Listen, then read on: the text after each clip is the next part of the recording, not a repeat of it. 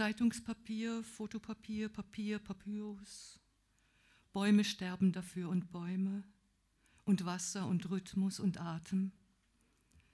Dein Gesicht auf Papier, das, das fügt sich nicht den Gedanken.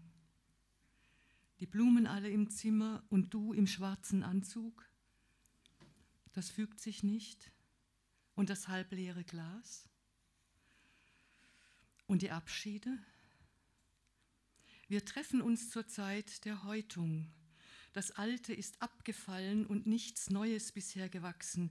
Klänge erreichen die Stelle zwischen alt und neu nicht, Wärme nicht, Kälte nicht. Worte flüchten sich in den Kopf und geraten in ihrem Gefängnis in Vergessenheit. Nur die Spitzen der Eisberge, die Bohrtürme, die Betonkübel, die auf Rädern rollenden giftigen Einzelkabinen, Gewürzregale, Zimmer voll mit Gewürzen, Häuser, ganze Straßen voll mit Gewürzen und Autos fahren darüber, Lastwagen walzen die Gerüche nieder. Lastwagen nennen wir das. Wir nennen das mit Worten. Worte, diese Abspaltungen, diese Teile zwischen einer Kluft und einer Kluft, Bruchstücke einer Vermutung darüber, was Sprache sein könnte, damals gewesen war und heute noch nicht ist, Fetzen. Sprachfetzen, Hautfetzen, Stücke abgeschälter, spröde gewordener Haut. Wir spannten unsere Haut in die Schreibmaschine, elastisches Material und empfindliches Lebewesen und jetzt die geschälten, wartenden Körper, wortunempfindlich. Was sind seine Sorgen gegen ihre? Was sind ihre Sorgen gegen seine?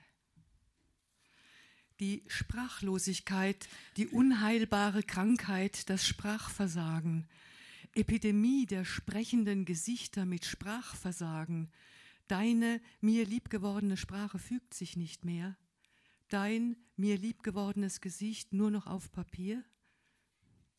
Bäume atmen im Papier und Wasser und Rhythmus. In den Innenräumen des Ohres atmet noch deine Stimme, deine Worte. Störe ich? Störe ich wirklich nicht? Gemeinsam gingen wir weiter, die Geschichte und ich. Wir trieben uns gegenseitig an. Als es spät wurde, schickten wir den Schlaf allein ins Bett und ritten auf dem Rücken unserer Einfälle durch die Nacht. Die letzte Nacht war am tollsten. Ich hockte mit den Füßen auf dem Stuhl vor der Schreibmaschine, der Puls hüpfte wie die Finger auf den Tasten, die Geschichte nahm ihren Bogen und ich krümmte mich in diesem Bogen mit. Die Sprache ist ein Hurenweib, aber immerhin ein Weib. Was machst du, wenn sie dich verlässt?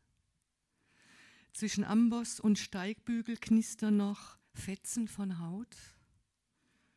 Hurenweib, Marktweib, Jungfrau und komische Alte, Herzdame, Mariechen saß weinend im Garten, du aß und bringst ihn nicht mehr zum Lachen. Das fügt sich nicht den Gedanken, das. In deiner Hand der Schierlingsbecher, dein Lieblingsglas, der Schierlingsbecher. Wir wussten es nicht. Wir wussten es und wussten es doch nicht. Wir hätten es wissen müssen. Wir hätten, wir haben nicht. Du wolltest nicht gestört werden, nur diesmal, nur diesmal nicht. Wir haben dich nie gestört, wenn wir dich gestört haben, aber diesmal hätten wir dich gestört, wir hätten. Wir haben nicht. Und hättest du uns gestört, was uns nicht gestört hätte, wir hätten ja nichts gewusst, obwohl wir wussten und doch nicht wussten. Das letzte Glas Wein halb leer getrunken, die letzten Schriftzüge halb leer getrunken, der Schierlingsbecher ganz ausgetrunken. Der schwarze Anzug, die Krawatte schwarz, das weiße Hemd, die Blumen alle im Zimmer, das Gesicht friedvoll und kalt. Das fügt sich nicht. das und die Worte?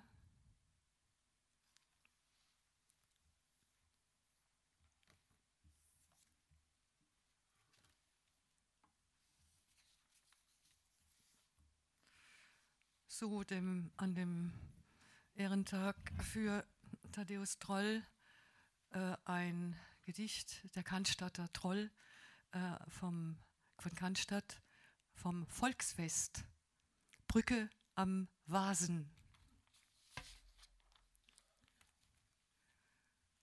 Brückenbeben, Riesenlutscher, Kreise im Fluss.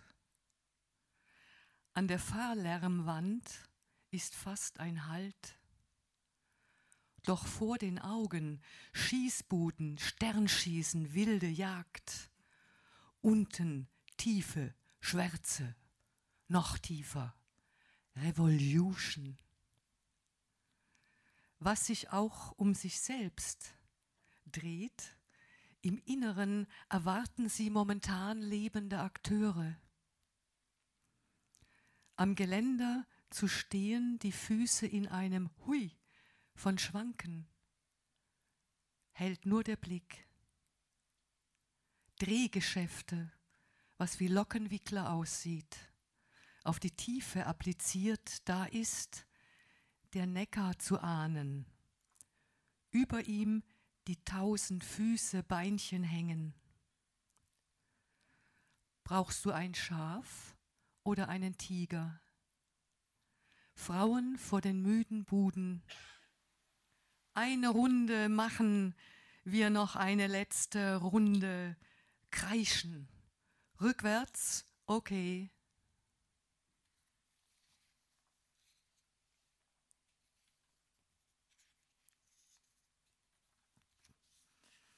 Und ähm, wenige Haikus. Gehen wir nach Cannstatt an der Ampel vor dem Stadion Busch mit rosa Blüten gegen Mainz.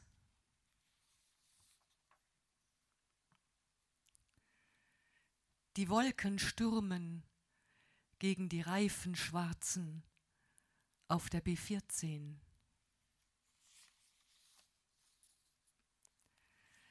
Neckar einziger Vorortflaneur, dir baut man, wem sonst den Golfplatz.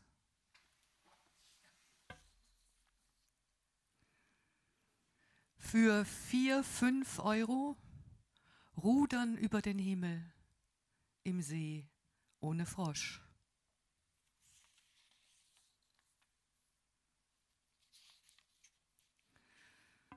Verblühter Himmel graublauer Mercedes, Müll und Baum nebenan.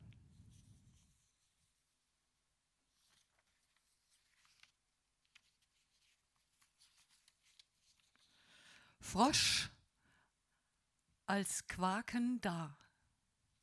Ich als Froschhören da. Als Mondsehen nicht.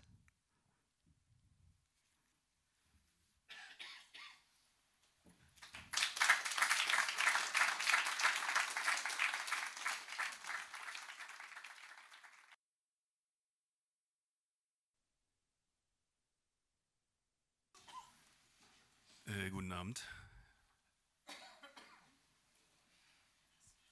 Falls ich zu laut werden sollte, dann geben Sie mir irgendwie Zeichen, so habe manchmal die Tendenz, ein bisschen zu laut zu werden.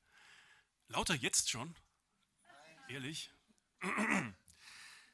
Ja, eine Erzählung steht da. Ich lese tatsächlich den Anfang einer längeren Geschichte aus einem Erzählungsband, der hoffentlich nächstes Jahr bei Klöpfer und Meyer erscheint. Hubert Klöpfer weiß noch nichts von seinem Glück.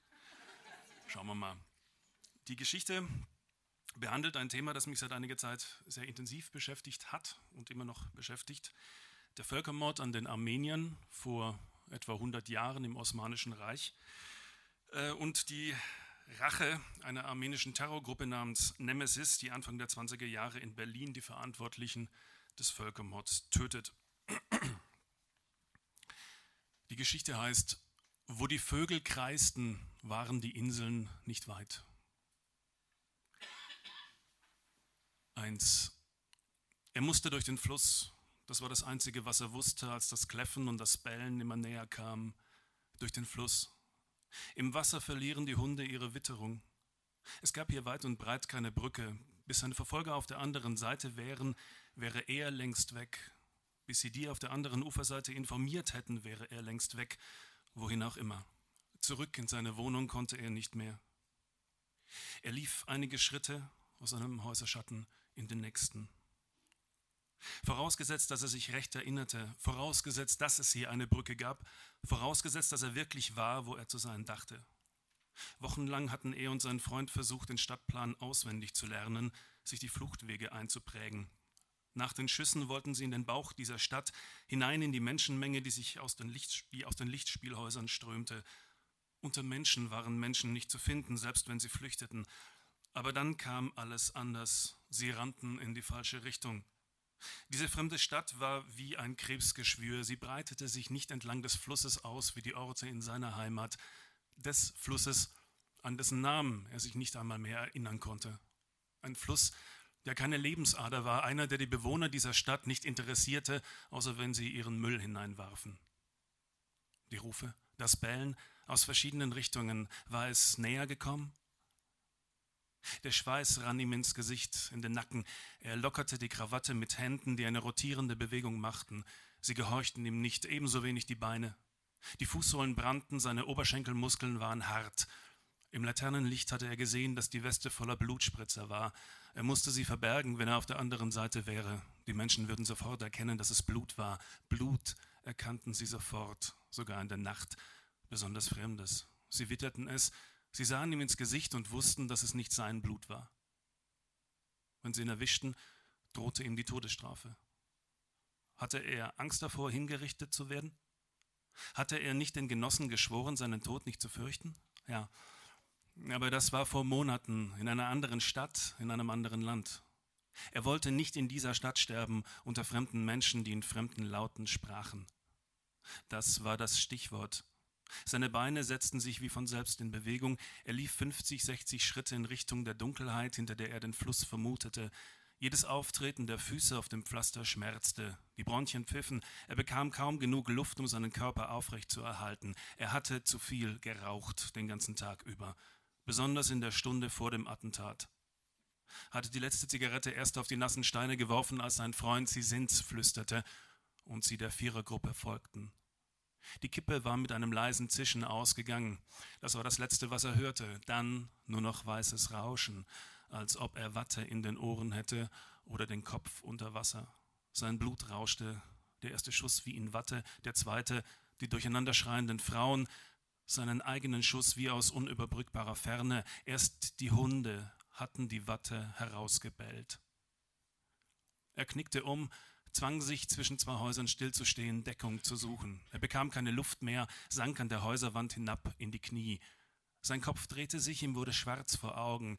Er hatte sich übernommen, fiel nach vorn auf seine ausgestreckten Hände, so übergab er sich mit rasselnden Lungen.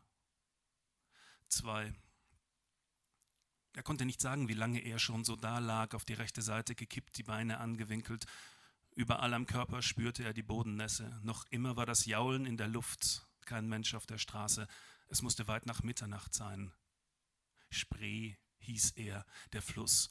Wenigstens das wusste er wieder. Er wischte sich über den Mund, der Atem jagte noch immer, aber er fühlte sich ein wenig besser. Er musste sich orientieren, das war jetzt das Wichtigste, sich orientieren, dann durch den Fluss. Atemwolken vor seinem Gesicht. Die Nächte waren noch immer eiskalt und der April ging schon seinem Ende entgegen. Tagelang hatte es geregnet, nur jetzt nicht. Jetzt, da er den Regen dringend brauchte, wegen der Spuren am Tatort, wegen der Mistköter. War der Fluss überhaupt in dieser Richtung? Die Lichter der Stadt sah er hinter sich. Vor ihm tat sich das Schwarz auf, das ihn aufnehmen konnte. Vorsichtig tastete er sich dorthin weiter, tastete sich ins Dunkel. Bald schon fühlten seine Hände Holz schindeln Gut so, weiter, abknickende Holzschindeln weiter. Hinter der Ecke sah er Werbung für eine Bierfirma, auf die das blakende Licht der letzten Straßenlaternen fiel. Er erkannte ihn wieder, den Kiosk am Ufer. Mit seinem Freund hatte er hier Bier getrunken, wenn sie, wenn sie die Beschattung einem Dritten überließen und die Tage warm genug waren. Er war auf dem rechten Weg. Kaum zehn Schritte weiter wurde der Boden abschüssig, unter seinen Sohlen gerieten Kiesel ins Rollen. Er versuchte vorsichtig zu sein, aber je sachter er auftrat, desto weniger Halt fand er. Dann glitt er aus, fiel auf den Rücken, rutschte die Böschung hinab und blieb im Gras liegen. Steine rieselten in den Fluss, er hörte ihr leises Aufklatschen, nahm die verzerrten Lichtspiegelungen auf der Wasseroberfläche wahr. Er richtete sich auf, stand barfuß am Fluss. Die Kühle, die vom Boden ausging, tat den brennenden Füßen gut. In der Ferne konnte er noch immer die Hunde hören. Es begann zu nieseln, kleine Tropfen fingen sich an seinen Wimpern, vereinigten sich, schwer geworden rannten, rannen sie hinab, nahmen Schweißperlen auf, die in den Augen brannten. Geh jetzt los, du kannst es. Der Fluss ist nicht tief, er ist nicht breit, jedenfalls nicht so breit wie der Todesfluss. Aber er ging nicht los, er konnte nicht. Jeder Fluss war der Todesfluss. Drei. Vor sieben Jahren kamen die Gendarmen in seine Stadt und mit ihnen die Soldaten. Es waren keine regulären Soldaten, sie sahen aus wie entflohene Sträflinge. Es waren auch Sträflinge, aber sie waren nicht entflohen. Die Regierung hatte sie freigelassen und in Uniformen gesteckt, weil sie brutaler waren als die regulären Truppen, weil sie schon gemordet hatten, für wenig und für nichts. Er war 14 Jahre alt, hager, er sah viel jünger aus, kaum wuchs ihm Flaum über den Lippen. Ein dicker Gendarm mit angefressener Nase und großporigem Teint sagte, ein Weltkrieg sei ausgebrochen, alle müssten Erzurum verlassen, weil es zur Kriegszone gehörte. Schon in den nächsten Stunden. Sein Vater spannte die Ochsen ein und ließ auf zwei Karren zerren, was sie an Essen, an Decken und Geschirr finden konnten. Die Uniformierten befahlen den Städtern, kein Gold mitzunehmen. Sie mussten es den Gendarmen geben, sie wollten es aufbewahren bis zu ihrer Rückkehr. Aber die Städter waren klug genug, den Gendarmen nicht zu trauen. Wer mit osmanischen Beamten zu tun hatte, brauchte immer Bakschisch. Seine Mutter nähte Münzen in die Unterwäsche ein. Als der Vater das sah, schimpfte er über ihren Leichtsinn, riss die frischen Nähte auf und zwang jeden in der Familie eines der Goldstücke zu schlucken. Am Ende waren alle zwanzig verschwunden. Erst als sie losmarschierten, sahen sie, dass nur die Bewohner aus den armenischen Vierteln unterwegs waren. Die Türken standen in den Türen ihrer Häuser und starrten hinterher. Manche wandten den Blick ab. Alte Frauen weinten, Türkinnen und Armenierinnen, Nachbarn, wenn sie sich ein letztes Mal in die Arme nehmen wollten, fuhren die Gendarmen dazwischen mit ihren Peitschen. Vor den Toren der Festung durchsuchten die Soldaten die Karawane nach Waffen, nahmen den Deportierten Messer und Scheren und Stricke. Die Peitschenhiebe brannten auf den Gesichtern und die Sonne brannte vom Himmel. Es war Juli. Schon im Laufe des ersten Tages ging ihnen das Wasser aus. Kleinkinder weinten, die Ochsen brüllten wegen der Hitze und des Gewichts der Karren, und sie marschierten weiter in Richtung syrische Wüste. Als sie an Bayburt vorübergingen, sahen sie die ersten Toten. Sie lagen mit den Gesichtern auf der Erde, das Haar verfilzt, die Kleider begannen sich aufzulösen. Die Soldaten führten den Treck über die Kadaver, seine bloßen Füße wateten durch Blut und Eingeweide. Er sah das Grauen, mit dem Grauen in seinen Augen sah er seine älteste Schwester an, sie schüttelte nur den Kopf und deutete nach vorn, voraus, weiter, weiter. In Erzincan hatte man ihnen Quartier versprochen, aber sie durften nicht einmal trinken. Dann trieben die Sträflinge die Ochsen in die Berge und nahmen ihnen die Karren ab. Sie brauchten sie, um die Leichen wegzuschaffen. Wie der Vater vorhergesehen hatte, nahmen sie auch Leibesvisitationen vor. Hatte einer viel Geld in seiner Kleidung eingenäht, wurde ihm der Kopf abgesäbelt. Einer der Soldaten rief, die Armenier haben immer Geld bei sich, die Armenier fressen ihr Geld. Wie um es zu beweisen, schlitzte er den zehn Ältesten die Bäuche auf. Er fand nichts. Das rettete den anderen das Leben für diesen Moment. Bei Tag trieben sie die jungen Männer zusammen. Seine älteste Schwester steckte ihn in Mädchenkleider. Wenn die Gendarmen gemerkt hätten, dass er ein Junge war, hätten sie ihn an Ort und Stelle getötet. Ihn rettete, dass ihm kein Barthaar spross und sein Gesicht durch Blattern entstellt war, rettete ihn für diesen Moment.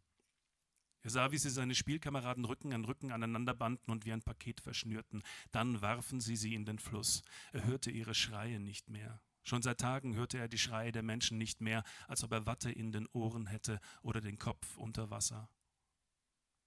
Die Mutter wachte eines Morgens nicht mehr auf. Mit dem Vater ging es anders zu Ende.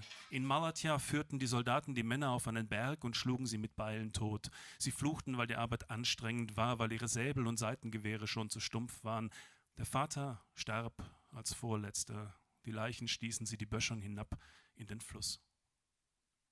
Schließlich trieb man auch sie auf einen Berg. Sie hielten sich an den Händen, weil sie wussten, dass das das Ende war. Die Soldaten zwangen sie auf die Knie hundert Frauen und einen Jungen. Sie mussten rufen, es lebe das Osmanische Reich, es lebe der Vater des Volkes, Talat Pascha, lebe hoch. Weil der Pascha ihnen erlaubt hatte, am Leben zu bleiben. Dann waren sie frei. Sie glaubten es nicht, auch als die Gendarmen und die Soldaten längst außer Sichtweite waren. Sie glaubten es nicht, als die Nacht hereingebrochen war und sie nichts hörten als das Knurren wilder Hunde, nicht weit von ihrem Lager, die sich über den Kadavern zerbissen. Sie glaubten es erst, als sie sich nach schlafloser Nacht in der Sonne wiederfanden, lebend, durstig, hungrig.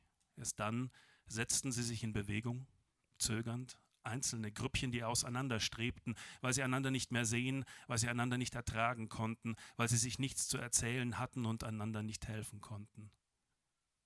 Mit seiner Schwester kehrte er zum Euphrat zurück, zum Fluss, der nach Verwesung roch, der rot war von Blut, der Fluss, der nicht mehr fließen wollte, an den Ufern, an den Stromschnellen sammelten sie sich, die aufgedunsenen Leiber, bildeten Staudämme, Inseln. Wo die Vögel kreisten, waren die Inseln nicht weit. Dankeschön.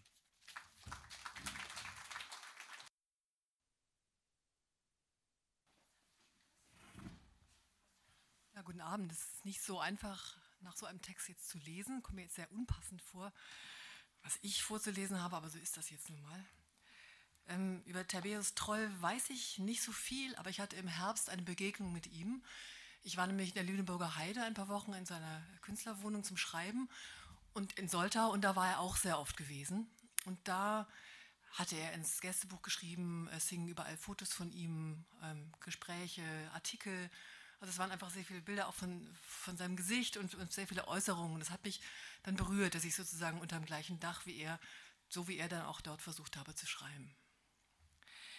Ja, ich habe versucht, äh, Texte zu finden, die irgendwas mit dem Thema zu tun haben, Schriftstellen.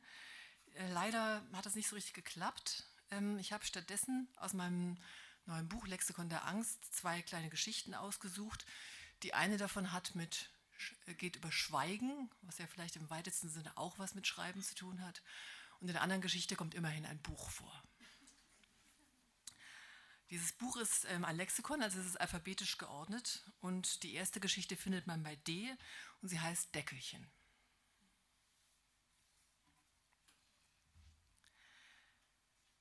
Sie steigt ins Taxi, nach vorne auf den Beifahrersitz wie immer und wie immer überfällt sie, nachdem sie ihr Fahrziel genannt hat und das Taxi anfährt, eine Beklommenheit, die nichts mit der Fahrweise oder ihren Plänen für den Abend zu tun hat, sondern mit dem Schweigen, in dem sie sitzen. Der Taxifahrer gehört, das hat sie sofort feststellen müssen, zu den Schweigsamen. Er hat sie schon beim Einsteigen kaum angeschaut und starrt nun auf die Fahrbahn, als müsse er sich konzentrieren. Dabei ist die Straße um diese Uhrzeit völlig leer. Sie fürchtet das Schweigen, solange sie denken kann. Sie hat es in verschiedene Arten gruppiert. Das Autoschweigen ist eines der schlimmsten, weil unentrinnbar. Als sie klein war, wurde sie einmal von einem Kollegen ihres Vaters abgeholt und zu einem Waldspielplatz gefahren, wo sie mit der Tochter des Kollegen den Nachmittag verbringen sollte. Die Autofahrt war eine Schweigeübung, die sie unerträglich fand. Sie schaute ständig zu dem Kollegen am Steuer, einem erschöpften Geschäftsmann, genauso alt wie ihr Vater, der gelangweilt und zerstreut auf die Straße blickte und vermutlich vergessen hatte, dass außer ihm noch jemand im Wagen saß, denn er gähnte ab und zu ausgiebig und geräuschvoll und rülpste auch einmal. Es lag bei ihr, ihre Anwesenheit zu Gehör zu bringen. Sie musste etwas sagen. Wenn ihr ein Wort einfiele oder sogar ein Satz, dann wäre sie vorhanden. Er würde aufhören, so ungehörig zu gähnen. Er würde sich nicht mehr langweilen müssen, dafür war sie zuständig. Sie musste ihn und sich erlösen, so war es. Es wäre ein Wunder gewesen, wenn ihr, nachdem ihr dies alles klar geworden war, noch etwas eingefallen wäre.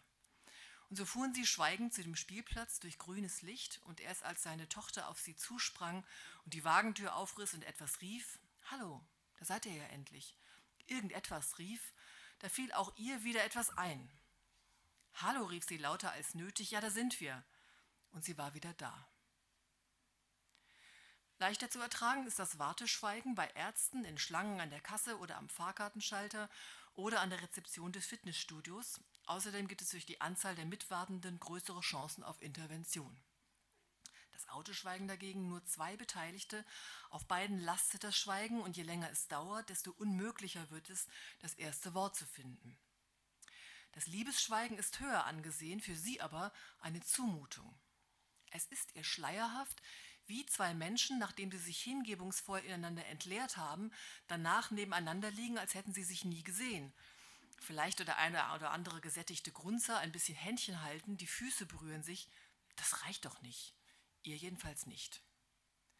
Sie braucht die Gegenwart der Stimmen, die Zärtlichkeit der Worte, das sprechende Tasten. Sie spricht sich durch den Liebesakt, murmelnd, plaudernd, sinnierend, manche stört das. Sie braucht es. Sprich mit mir, flüstert sie ihren Liebhabern zu, und wenn die anfangen, gierig zu nuscheln, unterbricht sie. Nein, nicht so, erzähl mir etwas, was denkst du? Und einige Male schon ist es passiert, dass sich die Männer dann aufgesetzt und beschwert haben. Hör mal, so kann ich nicht. Ich will das genießen. Wir sind doch nicht im Seminar. Darum geht es nicht, hat sie versucht zu erklären, aber da war es eigentlich schon zu spät. Ihrem besten Liebhaber musste sie nichts erklären, er streichelte sie und redete von Sand und Dünen, manchmal auch von Autofahrten oder Speisen, es war gleichgültig. Er sollte nur nicht aufhören, er sollte alles gleichzeitig tun. Sprechen, berühren, vergessen. Er ist jetzt in Australien, sie wird ihn kaum wiedersehen und hat noch keinen Ersatz gefunden. Manchmal sucht sie im Internet nach anderen Schweigefeinden, die sie lieben könnte, vergeblich. Sie findet nur Sätze wie Ich suche jemanden, mit dem ich schweigen kann. Eine Vorstellung, vor der ihr graut. Ich suche jemanden, mit dem ich immer sprechen kann, schreibt sie in ihr Porträt in der Kontaktbörse, aber niemand, wirklich niemand, antwortet, was rein statistisch gesehen höchst unwahrscheinlich ist. Jeder Topf findet doch ein Deckelchen, zumindest im Internet. Es gibt auch das Arbeitsschweigen, häufiger anzutreffen, weil die meisten Menschen glauben, sie könnten nur schweigend arbeiten. Besonders handgreiflich zu erleben in Bibliotheken, Büros und erste Klasse Waggons der Bahn. Besonders fürchtet sie neben dem Autoschweigen auch das Essensschweigen. Menschen um einen Tisch versammelt, die Speisen dampfen in den Schüsseln, ein andächtiges oder gieriges Schweigen senkt sich auf die Esser, alle fangen an zu kauen und zu schlucken, man hört die Essgeräusche wie auf einer Weide. Und sie sieht es als ihre Pflicht, den Essenden diese Pein zu ersparen und zu reden. Deswegen ist sie nach Abenden im Restaurant, Familientreffen oder Geschäftsessen immer ermattet und hat heftiges Kopfweh. Abgesehen vom Essen sind Familientreffen ansonsten angenehm, weil alle durcheinander reden. Eine durchdringende Geschwätzigkeit trägt sie durch die Stunden fast erholsam. Sie sollte sich selbst bald eine Familie zulegen, dann wäre ihr geholfen. Kinder reden immer. Sie mustert den Taxifahrer von der Seite. Er scheint der deutschen Sprache mächtig, er könnte also sprechen, aber er kriegt den Mund nicht auf. Er wartet auf ihr Signal, auf das erste Wort, eine kleine Bemerkung, etwas Flapsiges, Heiteres, Schlagfertiges, Sie sucht danach und schon wird ihr heiß. Sie muss bald etwas finden. Er erwartet das. Viel ist das ja nicht. Warum schafft sie nicht, was jeder kann? Jeder kann sprechen. Sie muss irgendetwas sagen, ganz egal was. Da streckt der Taxifahrer die Hand aus und stellt das Radio an. Sie lehnt sich zurück, sie fühlt sich betrogen. Lange hätte sie ja nicht mehr gebraucht. Es lag ihr schon auf den Lippen. Ja, und für die zweite Geschichte blättere ich zurück zu dem Buchstaben B und sie heißt Buch des Lebens. Weil sie niemandem ähnelt, wird sie ständig verwechselt. Fremde sprechen sie in der Straßenbahn oder in der Schlange vor der Supermarktkasse an, freudiges Wiedererkennen im Blick. Sie sind doch die Freundin meines Bruders. Wir haben uns doch beim Grillen neulich, wissen Sie noch? Wenn sie dann abwinkt, zunächst nur ermüdet, weil sie sich so oft gegen solche Vereinnahmungen zur Wehr setzen muss, dann zunehmend verärgert, stößt sie auf schieres Unverständnis. Die Fremden beharren auf ihrer Vertrautheit. Sie lassen es sich nicht nehmen, man kennt sich. Man hat sich ganz sicher schon gesehen, gar gesprochen. Und wenn nicht beim Grillen, dann vielleicht bei dem Kinoabend neulich, als die Luft so warm war, viel zu warm eigentlich für Kino. Aber den Film hat man sich doch nicht entgehen lassen wollen und es hat sich ja auch gelohnt, das muss die doch zugeben. Oder beim Italiener. Da muss es gewesen sein, draußen auf dem Platz, neben der Kirche. Eine unglaubliche Stimmung. Der Mond fast voll und so tief am Himmel, als ob der Kirchturm ihn aufspießen könnte und dann noch der Geiger, dieser Zigeuner, die können ja auch sehr lästig sein, aber dieser hatte einen Schmelz, einen ganz besonderen Charme, wie er sie alle eingewickelt hat, das kann sie einfach nicht vergessen haben. Sie hat ihm sogar noch Münzen zugeworfen, das haben viele gemacht an dem Abend, der solch einen Schmelz hatte. Sie schaut die Fremden ermattet an. Der Drang, einfach zuzustimmen und in ein anderes Leben einzusteigen, wird immer stärker. Es ist verführerisch zu nicken, mehr ist gar nicht nötig, um aufgenommen zu werden in diesen fremden Verlauf, der angenehm klingt. Ein spannender Kinoabend, ein unglaublicher Sommerabend. Warum nicht? Warum nicht einfach zustimmen? Ja, stimmt. Ich weiß nicht, wieso ich es vergessen habe. Ich hatte in letzter Zeit zu viel um die Ohren, weißt du? Da vergisst man schon mal das eine oder andere. Und der Fremde könnte begeistert einfallen. Ja, das kenne ich. Natürlich, das geht mir ganz oft so. Wo arbeitest du nochmal? Es gäbe ein Gespräch, ein Hin und Her, eine neue Geschichte begönne. Einmal bestand jemand sogar auf einer gemeinsam verbrachten Nacht. Sie trafen sich im Speisewagen des ICE. Sie wartete auf ihre Pilzsuppe und studierte die Werbesprüche auf den Papierdeckchen. Er saß ihr schräg gegenüber und musterte sie. Sie ahnte schon, was kommen würde, aber diese Heftigkeit hatte sie nicht erwartet. Er ließ sie nicht aus den Augen. Dann, als sie gerade den Löffel in die Suppe tauchte, griff er über den Tisch und packte sie an den Handgelenken, sodass sie den Löffel fallen ließ. Ja, stieß er hervor, das gibt es doch nicht, dass wir uns hier wiedersehen. Sie seufzte leise, zog ihre Hände weg, wischte sich die Finger an der Serviette ab und wartete auf seine Geschichte, aber er sagte gar nichts. Er musste sich seiner Sache sehr sicher sein. Er rückte auf der Plastikbank nach rechts, bis er ihr direkt gegenüber saß, beugte sich vor und starrte sie an. Schließlich nahm sie den Löffel wieder zur Hand und fing an zu essen.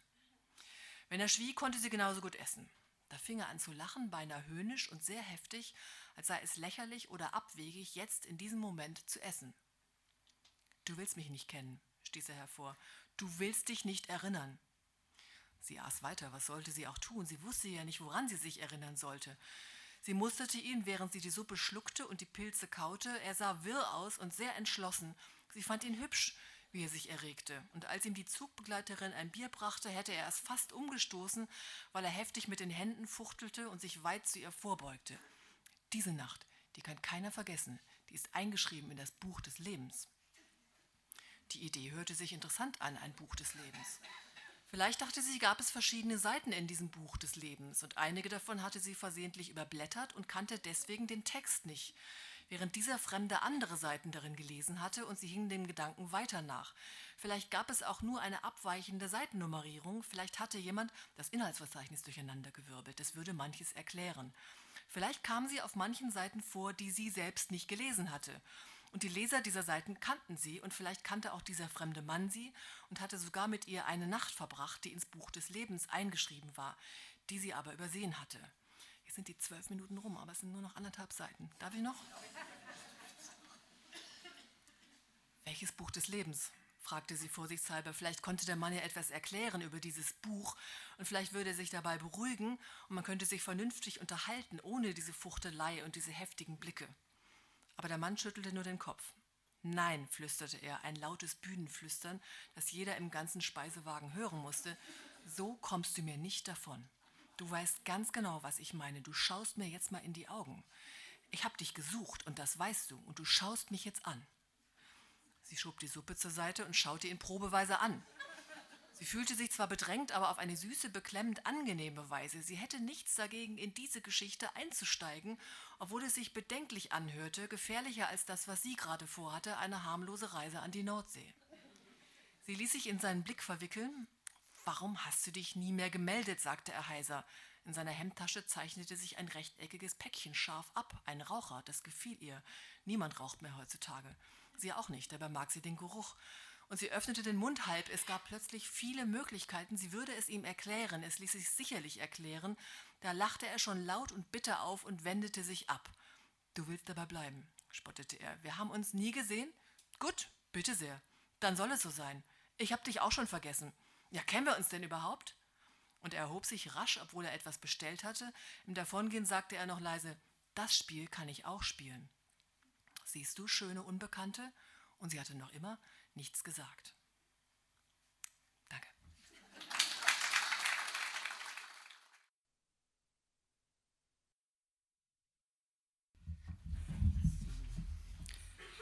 In dem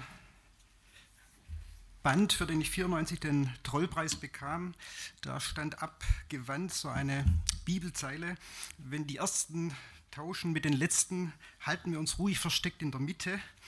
Und das hat heute nicht funktioniert. Man hat ja die Autoren ausgesucht, so vom Anfang bis Ende des Alphabets, so das eng geführt. Und also sind die Esse die Schlussläufer heute, die Stefan und Seyer im Lesemarathon. Ich will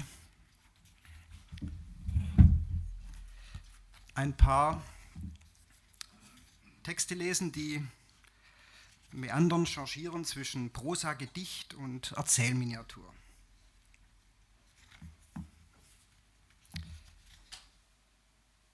Fotografisch. Was wir sehen, ist nicht, was wir sehen, sondern das, was wir sind. Pessoa.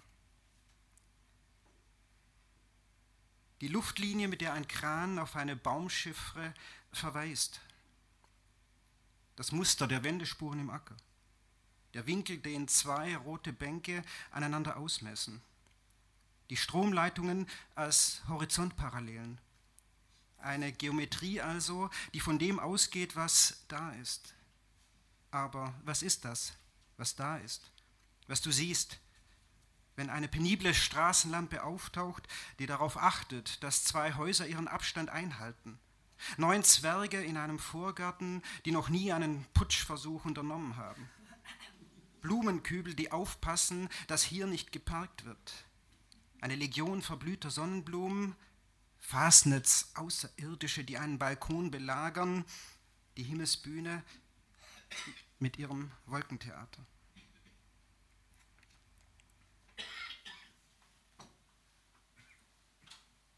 Was Schwatzbase, Heulsuse und Schnapsdrossel sich erzählen. Dass es Bodennebel gab im ehelichen Schlafzimmer, dass die Sprühsahne nach Rasierschaum schmeckte, dass eine Schutzbehauptung eine Notlüge aufwiegt, dass sich hochdeutsche Brocken durch die Spätzlespresse drücken lassen, dass er jetzt das Gesprang damit habe und sie danach gucken könne, dass manchmal auch die Null eine Glückszahl sei dass es eben solche gibt und Sottige. Die einen es sich zu schwer machen, die anderen es nicht gerade leicht haben. Dass man ums tägliche Brot bitte und nicht um das von morgen. Dass die Hauhechel noch immer Weiberzorn heißt und ein Schmetterlingsblütler ist. Dass Bodenschlecht wenigstens besser wäre als Erdenmind.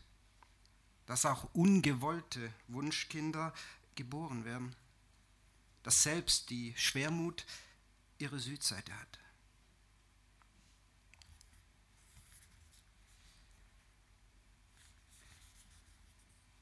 Erlebnisaufsatz.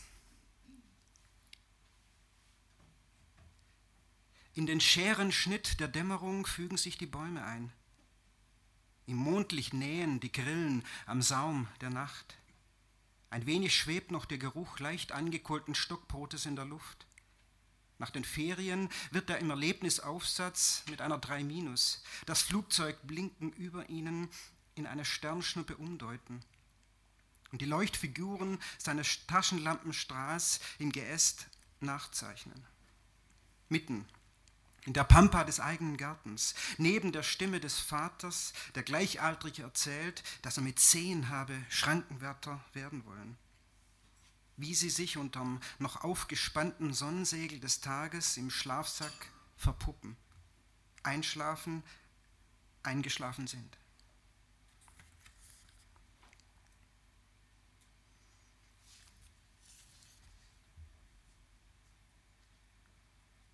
Krankenhauszimmer. Mücken, Kamillentee und lätschiges Gemüse, mehr bekomme man hier nicht.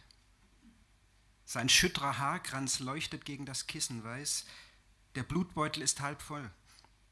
Wo kommen nur die ganzen Mücken her? murrt er und deutet zur Wand, wo ein vergessener Nagel und zwei einsame Reißzwecken hängen. Ich berühre sie, damit er sieht, dass sie nicht auffliegen. Mutter habe immer ein Fläschchen Lourdes Wasser in ihrer Handtasche dabei gehabt, kommt ihn dann beim Tropfen der Infusion. Da, sagt er, als ich mich zu ihm beuge, um das Kopfkissen aufzuschütteln. Da, jetzt haben sie sich bewegt.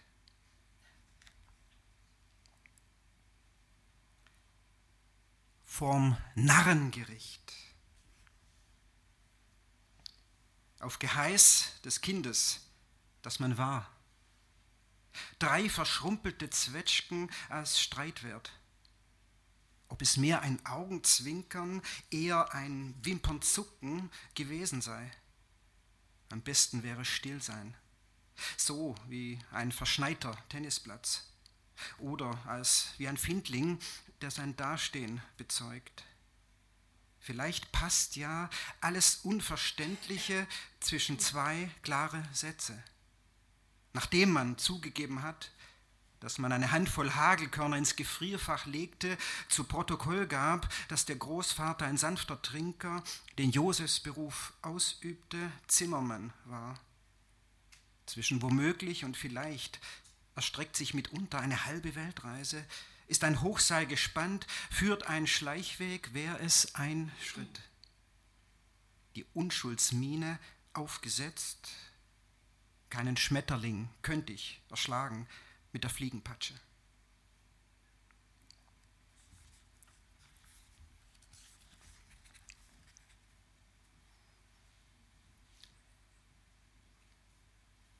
Über zwei Bilder von Klee und von Macke, die beide einen Seiltänzer gemalt haben. Seiltänzer. Angefangen habe ich als Kind auf Dielenbrettern über dem dunklen Schlund von Baugruben. Früheste Balancierstangen waren Bambusstöcke, gerissene Hochsprunglatten.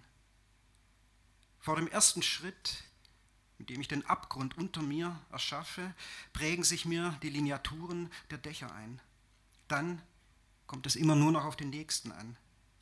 Es ist so leicht, dass es mir schwerer fiele, auf einer Schlangenlinie mit meinem vollen Namen unterschreiben zu müssen. Jede Höhe verändert die Klangfarbe des Windes, den Ton der Luft. Macke hat mich einmal so gemalt, später Klee. Klee wollte wissen, ob mir vor etwas Himmelsangst sei und hat mir das feine Geflecht konstruiert, aus dem das Gleichgewicht besteht. Macke wollte durch mich die Mitte des Lichts finden, das prismatisch von den Gesichtern der Heraufschauenden widerscheint. Bei Föhn spüre ich manchmal die Flügelstümpfe meiner Schulterblätter. Mein, wie an jedes Seiltänzers Traum ist es, irgendwann auf der Horizontlinie fortzugehen.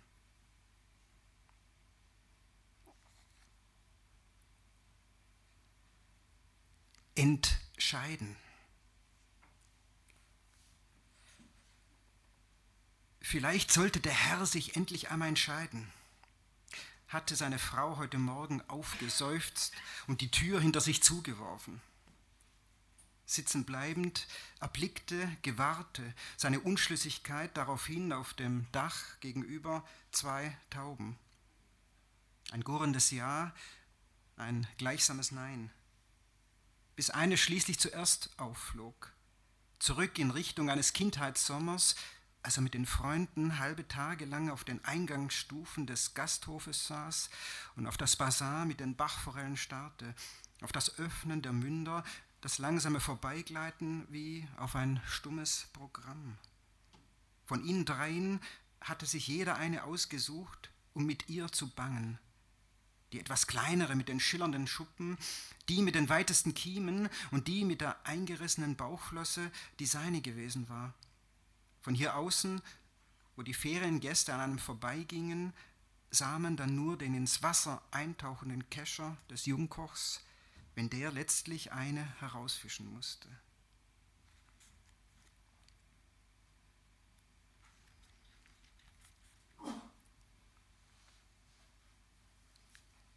Aus dem finsteren Kapitel.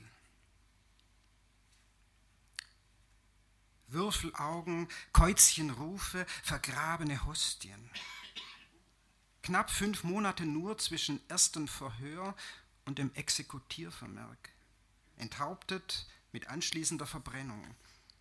Als Schadenszauber von einer Pfründnerin unter der Folter zugegeben, ein Kalb, ein scheckiges Ross und eine Kosel durch Anblasen krank gemacht. Und beim Hexensabbat dabei gewesen, steht da im Schriftstück des Vernehmungsprotokolls, als Notdurft in einen Topf verrichtet wurde und diese dann gen Osten verschüttet, woraufhin von dort das große Unwetter aufzog, welches Häuser und Scheunen wegschwemmte. Ihr Buhlteufel habe sich Gresslin genannt. Eine feine, bartlose Gestalt mit hohem Hut und schwarzer Feder. Kalter Natur sei er gewesen und habe ihr etwas Dunkles in die Hand gegeben, groß wie eine Haselnuss und Geld. Als sie selbiges später ausgeben wollte, seien es Hafenscherben geworden. Beim ersten Treffen mit ihm habe es ein Uhr geschlagen ein unscheinbarer Nebenaspekt, sagt der Lokalhistoriker jetzt und blickt müde über seinen Brillenrand auf vom Manuskript, aber ein Hinweis, dass es bereits im Jahre 1587 offenbar eine Turmuhr gab in unserem Ort. Und das letzte eine Bildbetrachtung über zwei Fotos. Auf einem ein, eine Jugendliebe beim Kleiderpoker und auf, der anderen ein, oder auf dem anderen ein Mannschaftsbild. Nachkoloriert. Sine anno, also damals, als der Jugendpfarrer dann längst oben schlief und es war und schön war, oder war es schön und wahr, wie sie da saß, in der Kerzenrunde, Engel vom Grippenspiel, beim Kleiderpoker, barfuß schon, im weißen Trägerhemdchen, erneutes Luschenblatt und um die Mundwinkel dies Lächelnde, mit dem sie überreizte. Oder später, weißt du noch, vorm Sportheim einmal nach vergeigtem Spiel wie dem Besten von uns, als Prinzenerzieher der Trainer, wortlos die Zigarette aus dem Mund genommen, sie vor ihm ausgetreten hatte, sie austrat mit der Schuhspitze, als markiere er etwas Zentrales, eine Schwachstelle, einen Erdmittelpunkt, ein Mausloch zum Verkriechen, von dem aus sich jetzt ermessen ließe, wie weit wir gekommen sind, was aus uns allen wurde.